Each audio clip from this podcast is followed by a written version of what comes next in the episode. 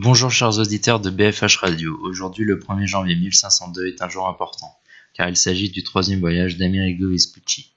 Il fait un temps chaud, on compte 29 degrés cet après-midi. Nous avons envoyé notre envoyé spécial accompagner Vespucci lors de son voyage. Quentin, notre envoyé spécial, va nous parler du voyage et des différents problèmes ou conditions rencontrés lors du voyage. Rappelons qu'Amerigo Vespucci est parti de Cadix le 25 septembre 1493 pour arriver à Rio le 1er janvier 1502. Alors tout d'abord, vous êtes-vous arrêté à d'autres endroits avant d'arriver à Rio ou fait des découvertes Oui, bonjour Alexis, je vous reçois. Nous sommes arrêtés aux îles Canaries au Cap Vert. Cela fait trois mois, il y a eu 40 jours de tempête. Tout le monde sur le bateau a cru au naufrage. Nous y étions épuisés. Ça a dû être compliqué en effet. Où êtes-vous allé ensuite? Nous sommes arrivés dans une baie que nous nommons la baie de Toussaint. Et là, nous sommes arrivés dans l'embouchure d'un fleuve que nous nommons Rio de Janeiro. D'accord. Et comment sont les terres là-bas? Les sols sont très fertiles, il y a plein de sources, beaucoup de fruits, d'oiseaux et d'espèces animales, c'est un vrai paradis. Nous avons appris que vous avez trouvé d'autres hommes. Pouvez-vous nous en dire euh, plus? Oui, tout à fait, les hommes et les femmes que nous voyons ont la peau rouge, vive nue, ont les cheveux longs et noirs, le visage et les oreilles percées de tout part avec des bijoux d'os ou de pierre. Les femmes sont très belles et le peuple semble en bonne santé et fort. Comment organise-t-il la vie en société là-bas? L'organisation sociale est patriarcale, il n'y a pas de chef ni tabou sexuel, ce qui n'est pas très chrétien. Que font-ils? Comment se nourrissent-ils? Le métier le plus courant sont la pêche et la cueillette. Ce qui est incroyable, c'est qu'ils ne font pas de commerce. Amé- Amerigo Vespucci admire ce peuple. À part ça, sont-ils belliqueux?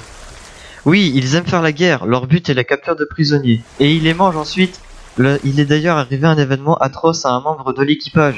Un jeune marin qui, a été- qui est resté sur la terre se fait assommer puis dévorer. Oh non mon Dieu, quelle atrocité Soyez prudents. Merci pour ces éléments. Voilà comment, aurait pu être une émission du 1er janvier 1502.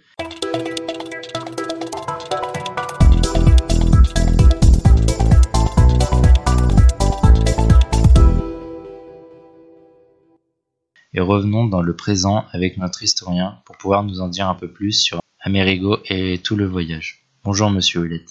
Bonjour Alexis. Oui, Amerigo Vespucci est né le 9 mars 1454 à Florence. Il est le fils de Nastadio Vespucci, un notaire, et de Lisa Andrea Mini. Entre 1478 et 1480, il décida d'aller en France avec son oncle. Son séjour à Paris permet à Amerigo de rentrer en contact avec les personnes les plus importantes de Paris et de nombreux marchands florentins. Pourquoi Amerigo Vespucci décide-t-il de revenir en Italie? Son frère décède malheureusement. Il doit s'occuper de l'héritage. Il devient ensuite intendant dans la maison de Lorenzo de Pier Francesco, de son, de son surnom Popolaro, une des branches de la famille Médicis. Pour quelle raison se rend-il à Séville et pour qui?